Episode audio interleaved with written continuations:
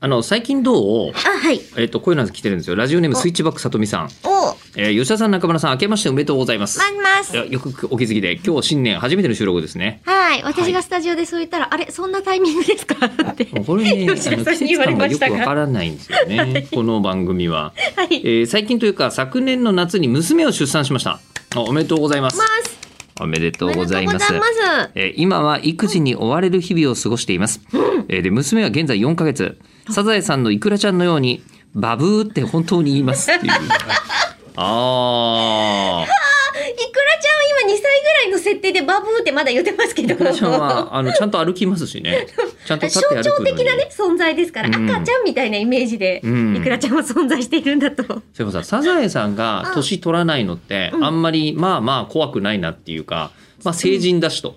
うん、うん、うん。まあ、実際にもうなってみると10代後半から40代の後半の今というのは、はいさほど違いがないっちゃないあの、わかりますよ。ないっちゃなういん、でしょ、うん、うん。うんだからサザエさんが年を取らない、うんね、あたりは問題がない気がするんですけどでも、波平さんたちがずっとおじいちゃんっていうのも、おじいちゃんなのももう、えねえ、わかるだから。波平実際には若いんですけどね。えもう本当にそろそろ波平なんですよほぼほぼ ほぼほ一番年齢近いのぼ、ほぼが波平ですもんね。ほぼ波平なんですけどはい。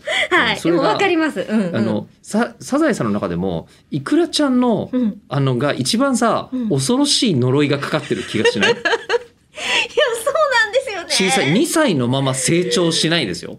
いやー別にさあの波平さんがあのまんまで、まあ、40代でも70代でもあんま変わんないねみたいな人今いるじゃないですか。うんうんうん、は怖くないですけどだからイクラちゃんは前世相当やばいことをしてる可能性があると思うんですよ。だとすると、ええあれじゃないですか、いささか先生、お隣さんのところの、いなくなっちゃいましたけ長男ど。えー、人六さんそう、はいでしたっけ人六さんです。さん人六さんです。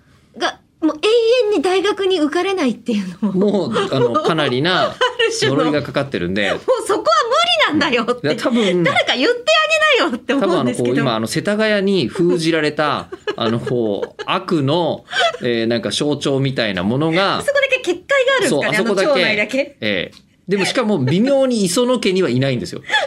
磯野家はあのすごく重要な王族みたいなもので ギリ呪いを跳ね返しあのね周りにね、ギギリギリギリギリえっとカツオえー、ワカメはまあ労働力として期待できなくもないぐらいまではそう成長できたが ずっと後ろ刈り上げられてるしね。そうで磯野家はいいけど、若干暴流のフグタ家はタラちゃんはギリちょっとやばいままで封じられそして磯野家に近づくこともできない仁六さんとあのイクラちゃんが一番恐ろしい呪いを前世から受けてるんでしょうね。花沢不動産の呪いなんじゃないのそっち、まあ、敵だったんだ。